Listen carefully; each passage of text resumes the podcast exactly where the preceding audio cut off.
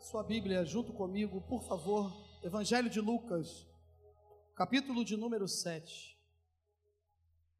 Eu quero falar de um texto da Bíblia Sagrada, aonde encontra-se a história de uma viúva, a viúva de Naim. O que nós podemos aprender aqui? Nós focamos muitas vezes, é óbvio, no milagre que aconteceu na vida de um rapaz que estava morto e depois, com a chegada de Jesus, Jesus operou um milagre e ele ressuscitou. Mas a gente às vezes não percebe o que Deus fez na vida de Naim, na, na vida de, dessa viúva. Essa viúva, não aparece o nome, capítulo 7 do Evangelho de Lucas, que registra essa história aonde diz assim a palavra de Deus a partir do verso de número 11. Amém? Podemos?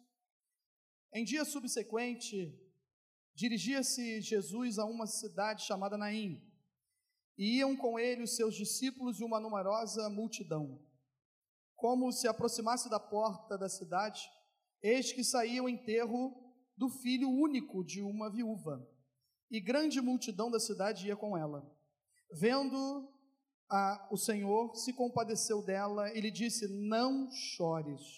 Chegando-se, tocou o esquife e, parando os que os conduziam, disse: Jovem, eu te mando, levanta-te. Sentou-se o que estivera morto e passou a falar.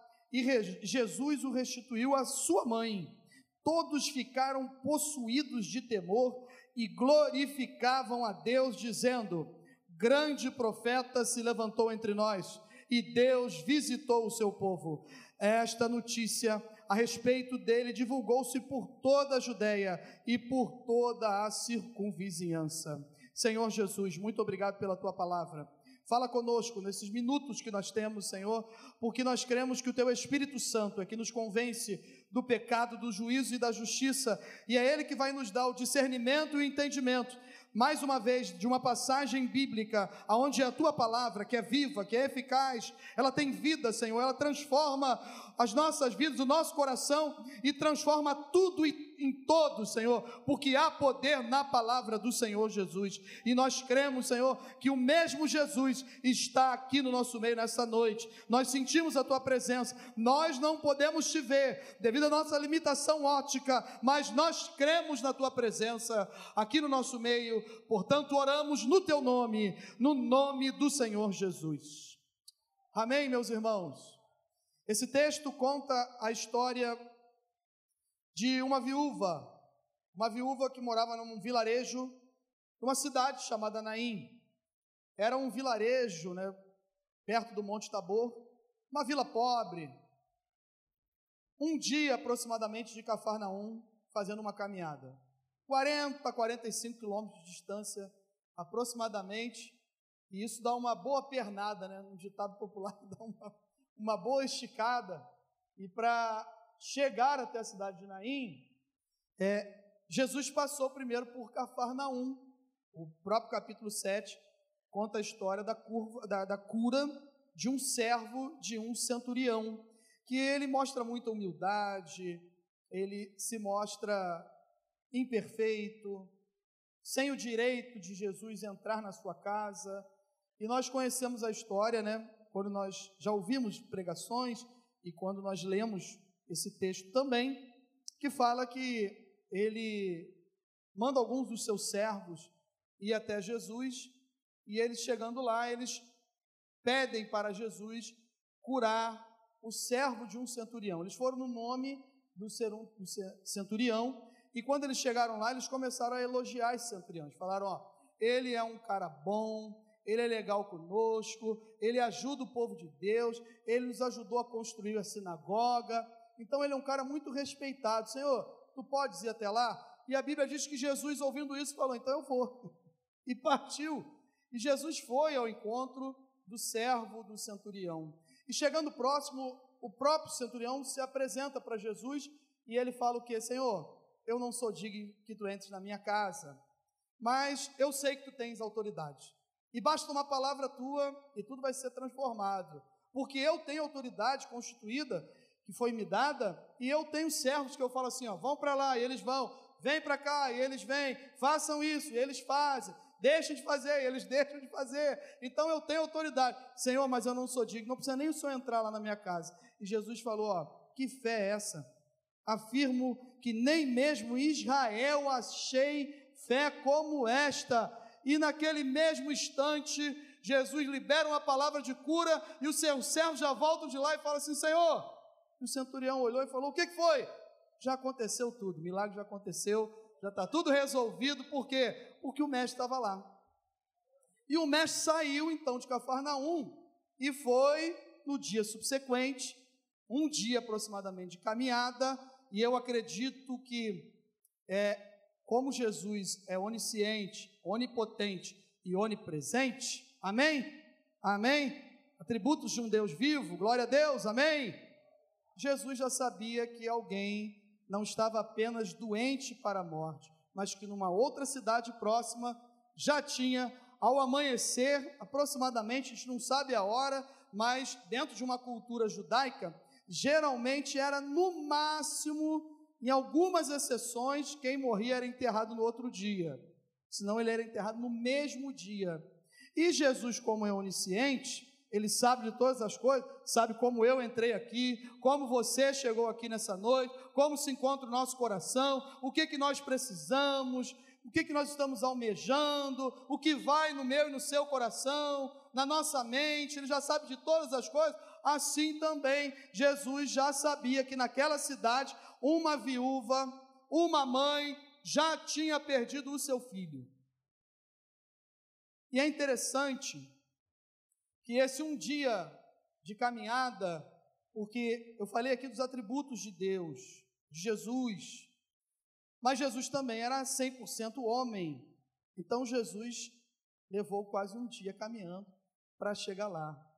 E ele foi na direção dessa cidade com os seus discípulos, a Bíblia diz que nós lemos, e uma multidão que vinham acompanhando os milagres de Jesus, inclusive aquele que eles presenciaram sobre a vida do servo de um centurião, essa multidão ia atrás de Jesus. Como que nós podemos conjecturar, fazer uma analogia, imaginar, como que a gente pode trazer para os nossos dias, pastor? Imagina Jesus saindo lá de Niterói, pega a ponte, passa pelo Caju, pega a Avenida Brasil e vem andando, e vem curando, vem transformando, vem fazendo milagres, vem transformando vidas, curando casamentos, aleluia, curando enfermidades, falando levanta e anda, um coxo, 38 anos lá deitado, levanta e anda, toma a tua cama, ó, agora não peques mais para que coisas piores não te suceda, e ele vem andando, ele vem passando, um exemplo, ele vem chegando pelos bairros,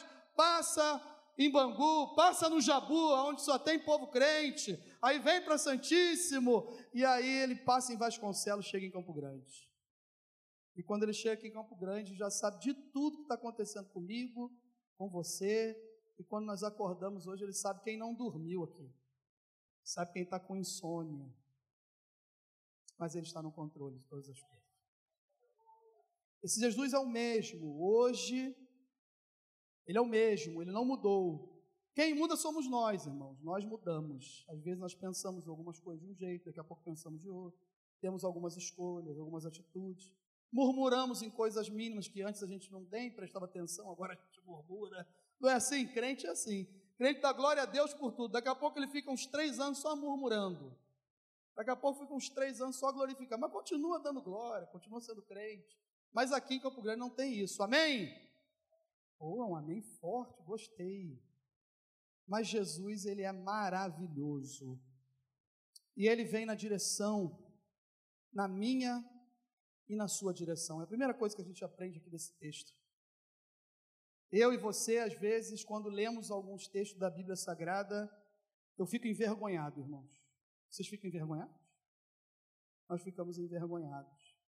Quando eu comecei a ler esse texto mais uma vez, eu fiquei pensando assim: eu posso fazer uma relação dos meus problemas aqui. Né? Vou fazer uma relação, vou começar a escrever. Quais são os meus problemas? Eu não peguei o papel para fazer porque De repente eu vou usar mais de uma folha, né, o frente e verso, e eu fiquei só pensando, analisando, e cheguei à conclusão que eu não tenho nenhum problema perto do que essa mãe aqui estava enfrentando. Ela era viúva, já tinha perdido seu marido. Ela, eu fiquei pre prestando atenção numa outra coisa nesse texto. Ela conhecia muito bem o caminho da sua casa até o cemitério. Ela já tinha passado por ali. Ela já tinha dado os passos largos com tristeza em direção à falta de esperança. Ela já tinha andado por ali. Ela já sabia o que ia acontecer após o portão, porque o cemitério, ele não podia ser dentro da cidade, ele tinha que ser fora da cidade. Mas a Bíblia diz que as portas de Naim, antes de sair da cidade, ainda dentro da cidade, Jesus chegou na hora certa, no momento exato, no momento que ele sabia que depois daquela porta, para aquela pessoa talvez não tinha mais jeito. Mas quando Jesus chegou, tudo é diferente. E aí, irmãos, eu e você passamos por dificuldades, por problemas, e nos momentos mais difíceis, nós não conseguimos enxergar, às vezes, uma luz no fim do túnel. Eu fiquei imaginando essa mãe partindo, de repente, num local largo, com uma porta de cidade bem aberta e o cemitério à sua frente. E sabendo que o destino, mais uma vez, era levar o corpo de um familiar, antes do seu marido e agora do seu filho. E ela, viúva, o seu único meio de sustento estava indo embora também. Ela não tinha mais esperança, ela não sabia mais o que fazer, mas o que nós aprendemos aqui, meus irmãos, é isso: é que independente daquilo que nós estamos vivendo, Jesus vem na nossa direção. Ele não nos deixa sozinhos. Ele está bem perto de você agora. Ele está do seu lado. Eis que estarei convosco todos os dias, todos os dias, todos os dias, até a consumação dos séculos. É no dia mau, é no dia bom, é no dia de choro, é no dia de luto, é no dia de alegria, é no dia que dá tudo certo, é no dia que nada dá certo, Ele está junto conosco. Ele é Emanuel, Ele é Deus conosco. Portanto, eu posso ficar tranquilo. Algo vai acontecer. Alguma coisa vai acontecer. Quem sabe nessa noite, Jesus já está às portas de Naim. Jesus já está às portas do seu problema. Quem sabe você está olhando e está vendo Jesus saindo bem cedo ainda de Cafarnaum, ou ele está no meio do caminho, mas eu tenho uma notícia muito boa para te dar. No nome do Senhor Jesus, ele vai chegar, porque ele vem na sua direção, ele vem na nossa direção. Mas ele já chegou, irmãos. Jesus já chegou. O melhor de Deus já chegou.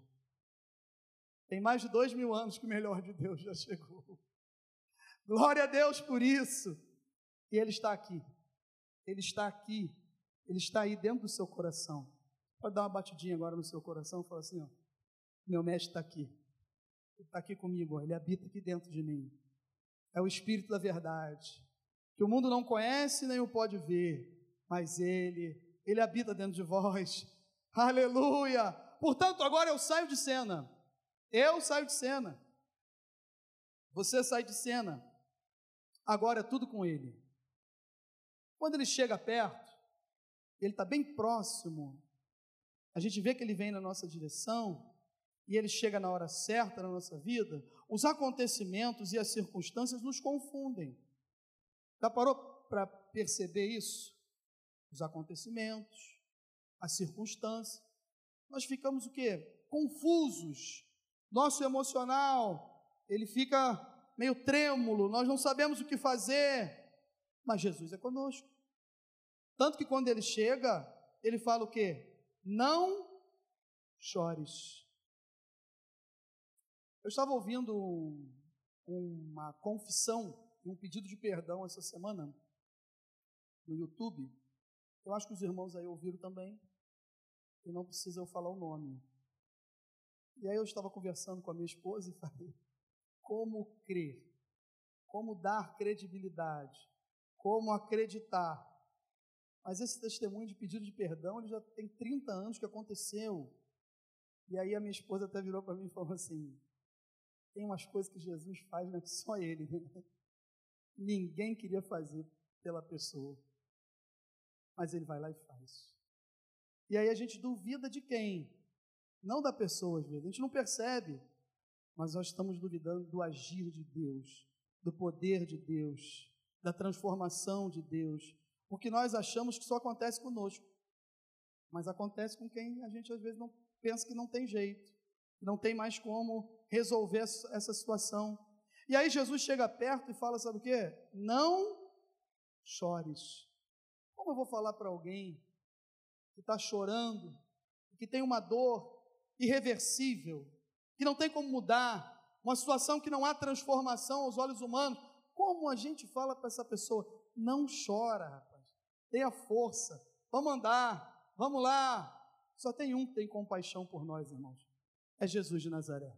Ele sabe como falar comigo e com você. Não chores. Nessa noite, para de chorar. Chore somente aos pés de Jesus. Clame somente aos pés de Jesus. Buscar-me-eis e me achareis. Quando me buscardes de todo o vosso coração, serei achado de vós, diz o Senhor, e farei mudar a vossa sorte.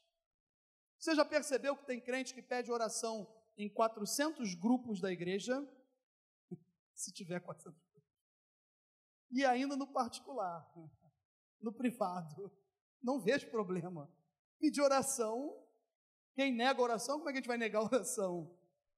Mas às vezes eu fico pensando, será que a própria pessoa, ela pede tanta oração, mas ela tem um confronto, ela tem um face a face, ela tem um particular com Deus, ou ela só está pedindo para mim e para você? Porque quando nós vamos para o confronto, quando nós ficamos face a face e nós falamos com Jeová e colocamos para Ele a nossa necessidade, Ele nos responde, Ele fala conosco.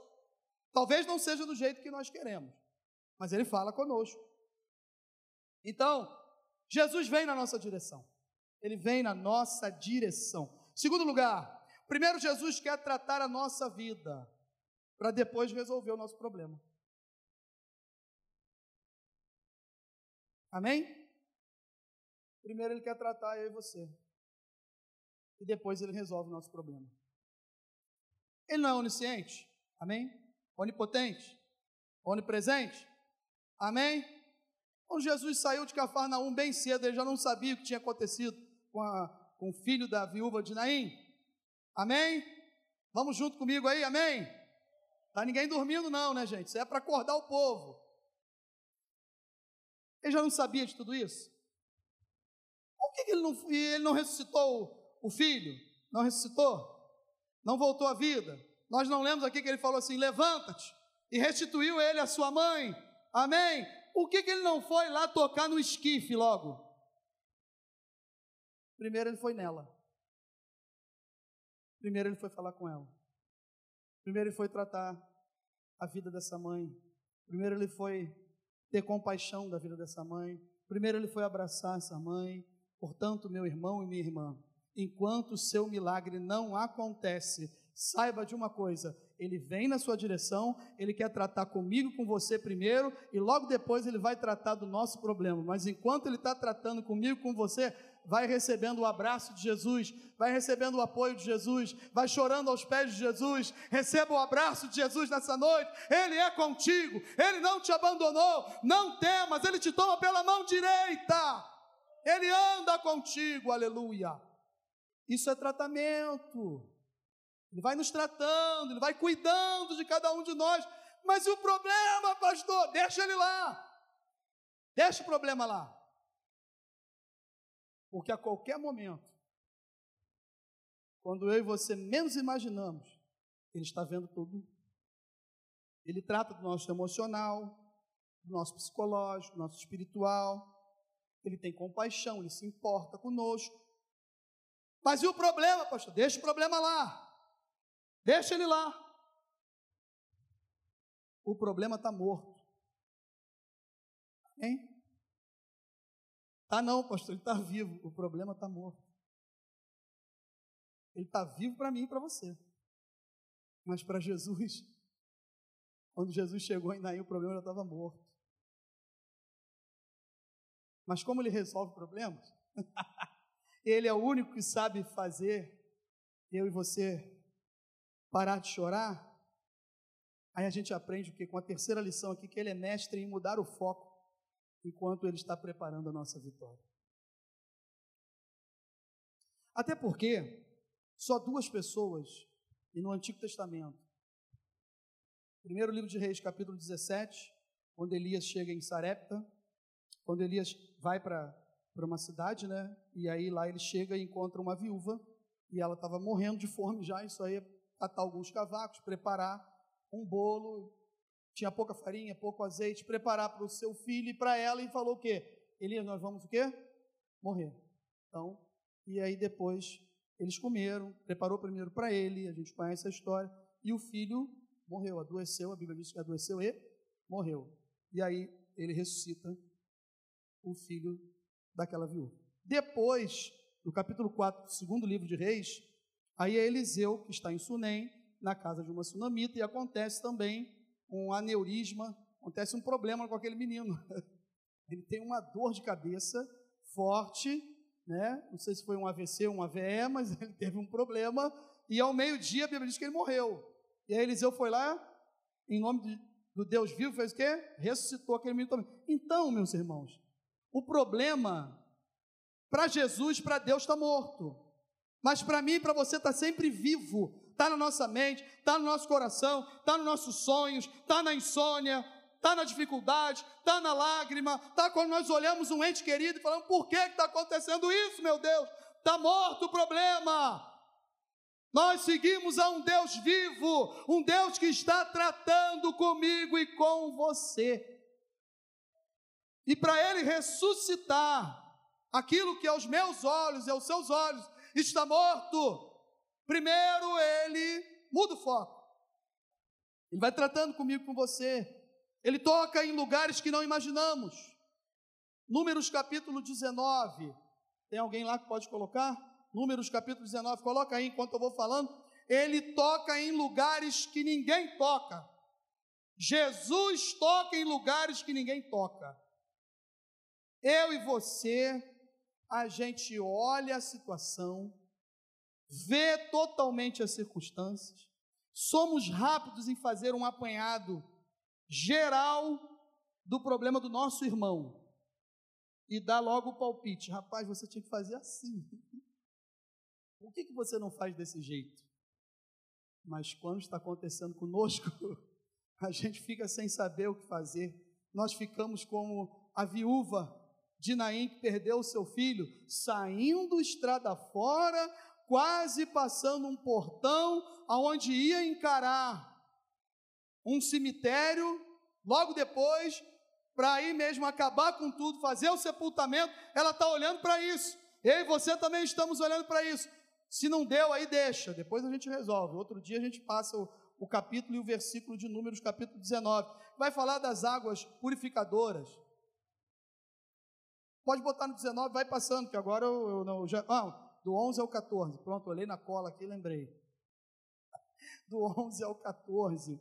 Vai falar que só Jesus pode tocar nesses lugares. Ele toca na vida espiritual, ele quer tirar de nós a religiosidade e nos levar a uma experiência sobrenatural. Amém? Aquele que tocar no cadáver de uma pessoa ficará impuro durante sete dias. O terceiro dia e no sétimo dia se purificará com esta água e ficará puro. Mas se no terceiro dia e no sétimo dia não se purificar, não ficará puro. Todo aquele que tocar no cadáver de uma pessoa e não se purificar, contamina o tabernáculo do Senhor. Essa pessoa será eliminada de Israel, porque a água purificadora não foi aspergida. Amém? Sobre essa pessoa ficará impura e a sua impureza ainda está nela. Esta é a lei quando alguém morrer numa tenda e todo aquele que entrar nessa tenda e todo aquele que nela estiver ficarão impuros durante sete dias. Ele não podia tocar. Na visão dos outros. Na visão de quem estava seguindo a lei. Mas Jesus toca onde Ele quer, meus irmãos. Ele faz o que quer, da maneira que Ele quer. Portanto, nessa noite, saiba de uma coisa: Deixa Jesus tocar em lugares que você não está entendendo por que, que Ele está mexendo ali. Nós ficamos focados naquilo que precisamos, mas é nesse momento que Jesus está tocando, está transformando, está operando um grande milagre na minha vida e na sua vida, pelo poder que é no seu próprio nome, pelo poder que é no nome do Senhor Jesus. Deixa Ele tocar, deixa Ele fazer. Vamos sair da religiosidade, vamos viver o sobrenatural de Deus.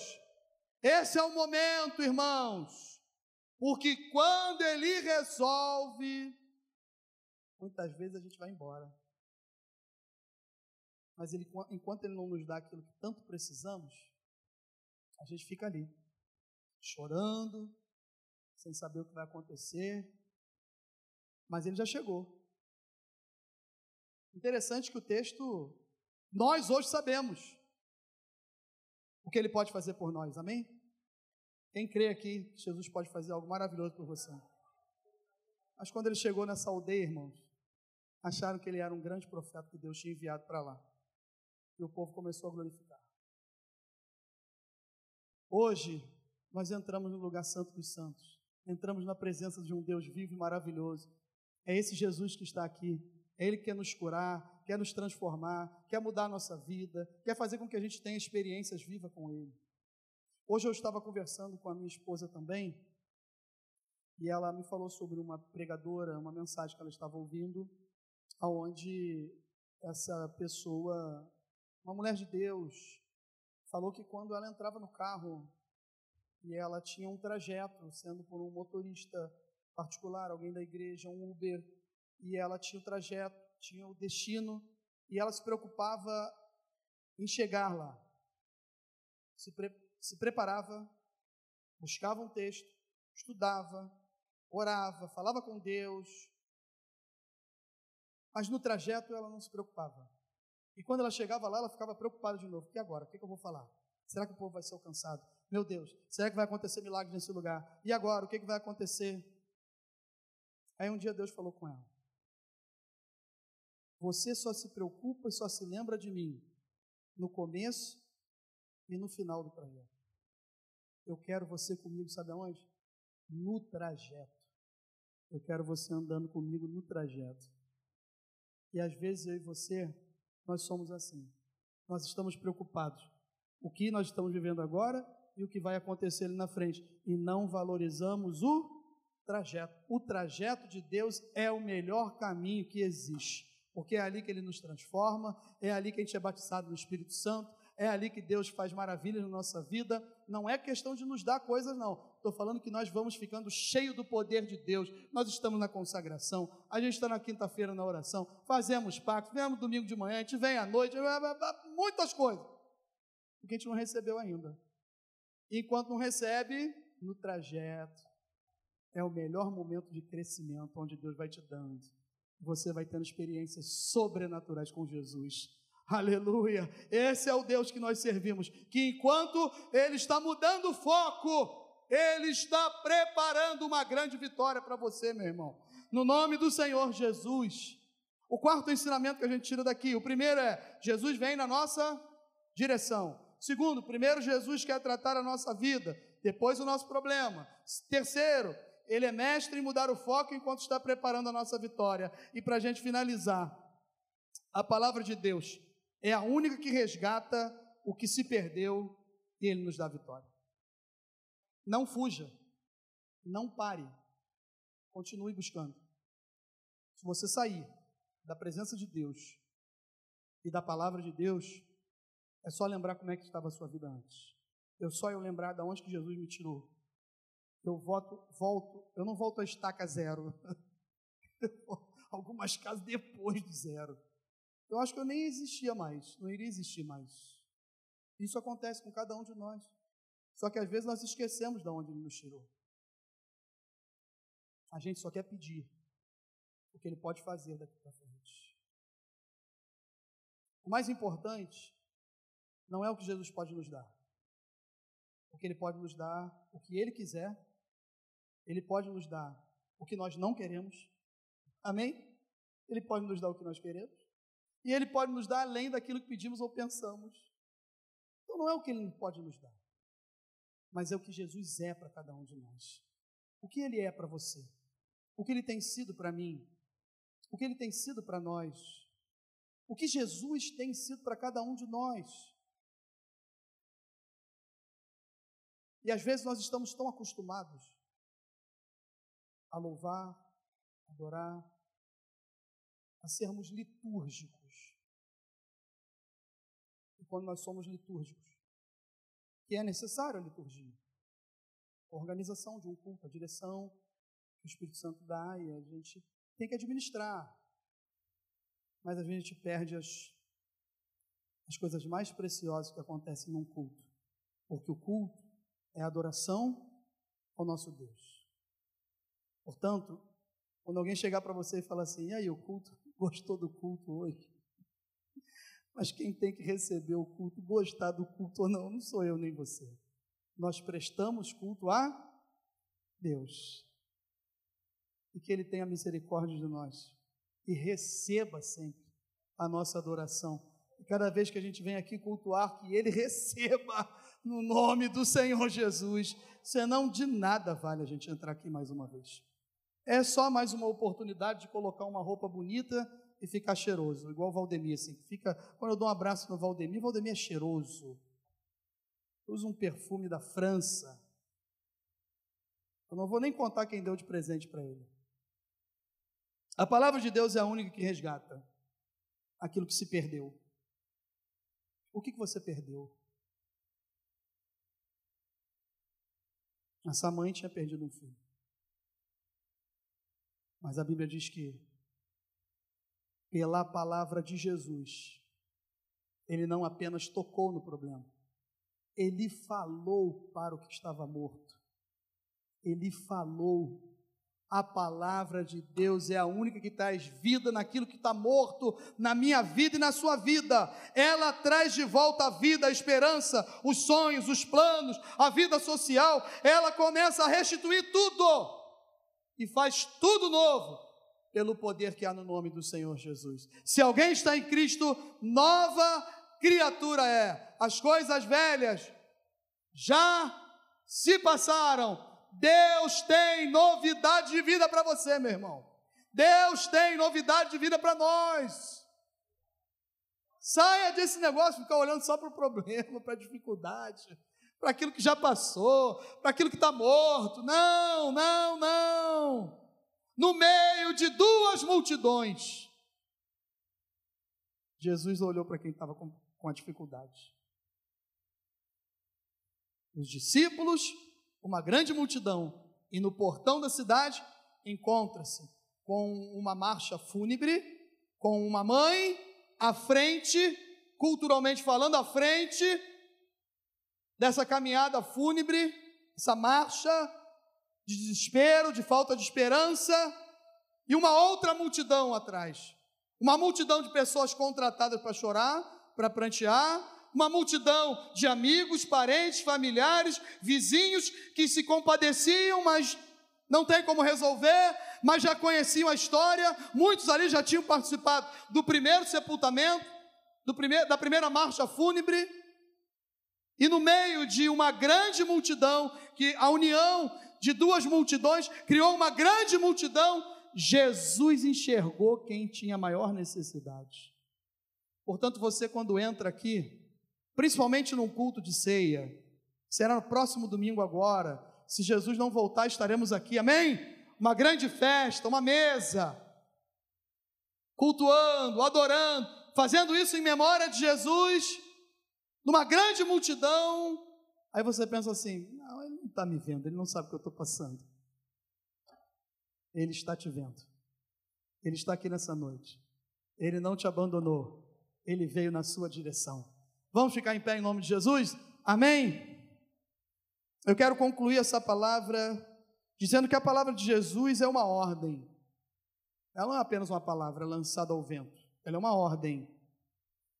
Ela traz vida e o seu milagre acontece. Você tem olhado para a circunstância? Você tem olhado para o problema? Para a dificuldade? Olhar para o problema é humano, é normal, é difícil às vezes não olhar. Mas Jesus olha para a gente.